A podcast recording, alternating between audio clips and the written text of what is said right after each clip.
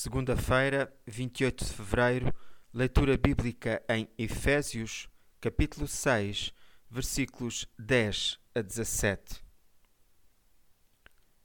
Estejam equipados com todas as armas de Deus para que possam permanecer firmes sem cair nas astutas ciladas do diabo.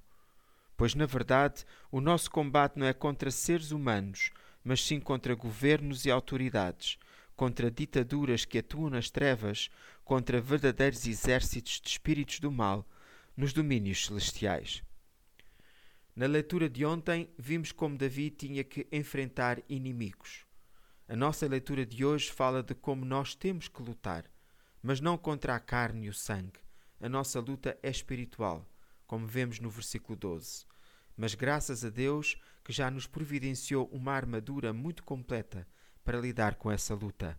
Por isso, precisamos de prestar muita atenção à exortação de Paulo para vestirmos toda essa armadura, para que possamos estar firmes contra as astutas ciladas do diabo. Portanto, veja como poderá vestir-se dessa armadura da qual realmente sempre precisamos.